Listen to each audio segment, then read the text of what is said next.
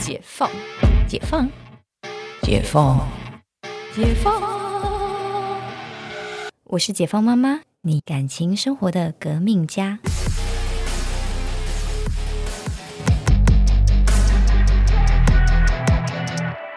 好像上次呃，我记得你上那个呃淡如姐的节目，她也问了你这个问题，就是为什么你要选整形外科？对，为什么要选整形外科？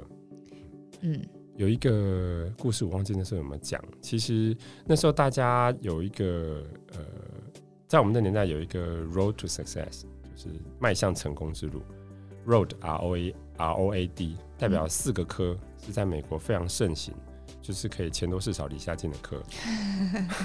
R 就是 radiologist 放射线科，因为不用面对客人，没有客数。嗯哼，O 是耳鼻喉科医师，带有鼻喉科医师在美国就是啊，对不起，对，R O O 是骨科，对，它是指骨科医师，因为骨科医师在美国它是外科系里面给付又高，然后它很多的呃就是 implant 又有很高的获利这样。嗯，A 是麻醉科，那麻醉科同样的它就是不会面对病人，然后相对收入就很高。D 是 dermatologist 是皮肤科，嗯嗯嗯，那皮肤科一样，就是不用处理太大的重症，但是你的收入比较高。所以你看，这四个科是在美国的所谓 road to success。那在台湾 Derma 也是啊，在台湾德玛也是，对啊在台湾在台湾的骨科也不错，但另外两科就没有。对啊，对，另外两科就没有。你说放射线科在台湾很不好，对，嗯，麻醉科现在比较抬头，嗯好一些。所以在我们那年代流行的是这样，因为从最早年所谓外科医师最呃最霸气的那个年代过去了，那个时候，你的小时候应该最厉害应该是妇产科吧？小时候妇产科跟跟外科都是外科系啊，对啊妇产科跟开刀的外科都是最红的科啊。对啊，妇产科你看那时候就是房子买最多的应该就妇产科，小孩生最多的也是妇产科。对那时候台湾是在生产年代，在我那个时候，大家就转向，就开始走向医疗纠纷开始变得越来越多，大家都走向比较安全的科这样。嗯所以我们那年代念外科系的就非常的没落。但我们班有一个很奇怪的，我们班同学大家有一个很奇怪的一个选项，嗯我们那个年就是在前后五届里面，我们是外科系走最多的。我们班嗯前景毕业全部去外科，所以那时候我们进去外科人就是非常多。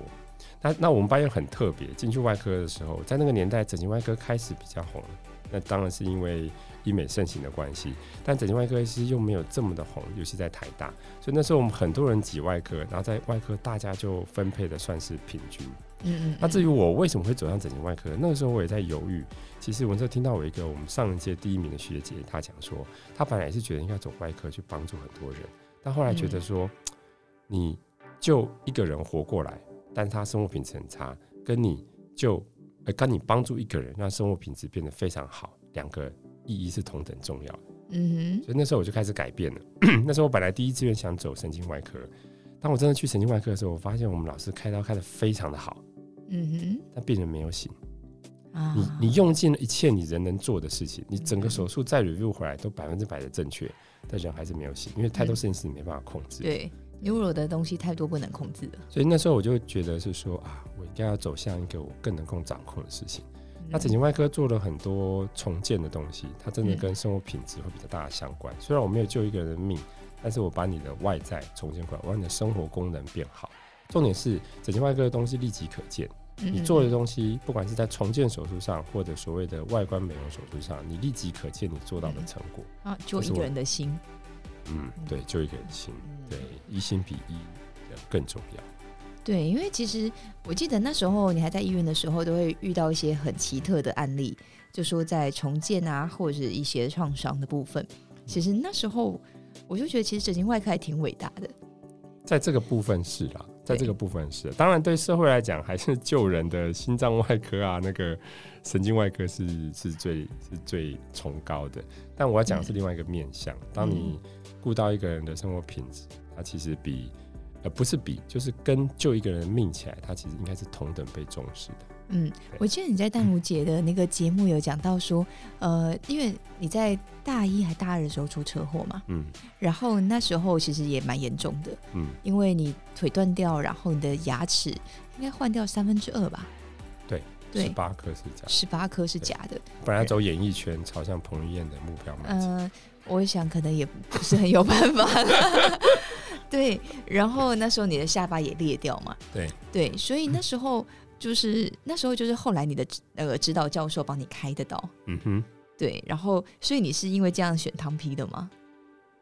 他那个时候台大主任不是不是汤教授，只是那时候刚好帮我开刀的是他，然后嗯，后来就是他又顺利成为这个主任，这样所以这是一种冥冥之中的缘分。这种缘分，没错。当然那时候就开始有注意到整形外科了，知道说，哎、这个科的嗯呃职医内容是什么，跟其他什么不一样，这样。对，而且你有嗯、不过在那个时候，我有体验过。不对过在那个时候，我的第一首选真的，我先排除心脏外科，因为个性真的不合。他不是，他心脏外科必须要很快，他不是，他是救火就好，并不是追求一百分的手术。嗯但是我那时候第一首选其实是骨科跟神经外科。然后我去了 Harvard 去骨科之后，我就排除了骨科，为什么？因为这是哈佛的成功之路哎、不是就呃 t h e road success 哎、我的这个，我我们班很多骨科同学，先说不好意思，但是我觉得骨科相对就真的比较现实层面。嗯骨科有很多人，他其实开完你换完关节都很正常，但是老年人不能走，哦，他没有立即的效果，这样。嗯。所以那时候我去过哈佛，我就觉得骨科不行，然后回来台湾我就跟了神经外科，跟神经外科之后发现神经外科不行，排除的结果就觉得哎、开始注意到嗯。那个整形外科。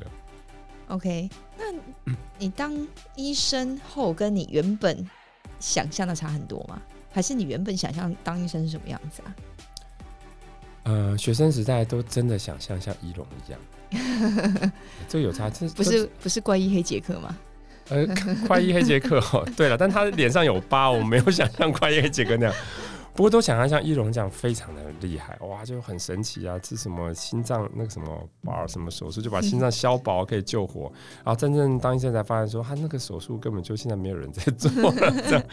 对，但是我觉得真正行医时候有差的，为什么？因为其实，在戏剧里面的医生，他可能临床上 百分之九十的时间都是很戏剧性的、很重大的改变，但其实并不是的。如果大家有看那个韩剧，就是哪一个？呃呃，机智医生啊，生活机智医。生生活，嗯他们拍的就很像真正医生的生活。我的意思是说，在医生的生活里面，百分之九十是非常常规的动作行为。那这嗯并不是你们讲的，觉得说我们很冷血，而是因为你必须要把你的专业和稳定度提升到这么稳定，你才嗯可能做到很好的结果。所以真正当医生，你会发现说，全部绝大部分的的生活时间、工作时间，大家是用很冷静，嗯别人觉得很太冷酷的方式处理这些事情，就不带情绪，不带任何的哇每天这么刺激也有点累吧啊，？不是你的情绪会影响到你的专业判断，对啊绝对会的。嗯，就跟人家讲打高尔夫球一样，高尔夫球国手在练习场打的都一样，但你下果岭就不一样，嗯，对，心境有差。嗯，就是最后的 conclusion 是，那你觉得当医生这一条路，你觉得最喜欢跟最不喜欢的事情？这个非常送命题。送命题。我觉得最喜欢和不喜欢的事情是这样子，就是说，呃，先讲最啊最喜欢的好了。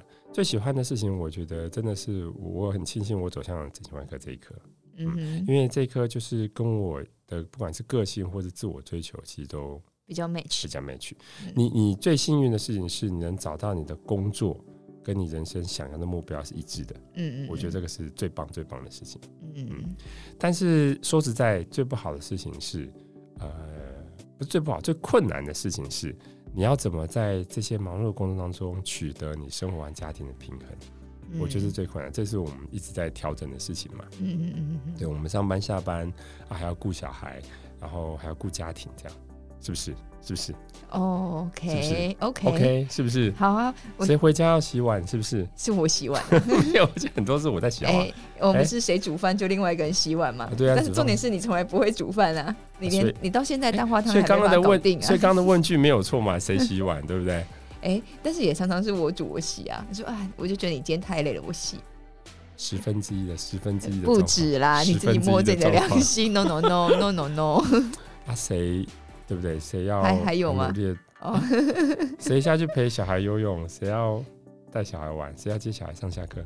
哎，是陪游泳这件事情是只能你做啦，啊，是啦，反正反正就是是做不到。对，反正就是要想办法维持家庭的平衡，嗯这是我们在追求。啊，有时候觉得，哎、事业压力也大，但是家庭也要达到一个平衡，这个是最困难的。不要说最，不要不是做最讨厌，而是最困难的事情，不过其实家庭生活也是一种充电啦。对也是一种很棒的冲击。有时候你当然累的时间很多，但是哎、你发现小孩或者是这个另外一半的 feedback，就是让你非常非常对啊，就像你的小三 always 挂在你身上，这是一种甜蜜的负荷。所以当然我们会把很多东西，有时候也把它放在 podcast 啊，放在我们的社群媒体，大家也可以上网去搜寻我们的我们的社群媒体，我们会把一些生活的一些想法都放在上面，怎么样让这个医生的职业和家庭这个生活或生活之间到达到一个平衡？我想我们嗯都会在我们的社群媒体做一些一嗯些抒发。嗯哼嗯，好了，我们这集先聊到这里，那我们下下次见。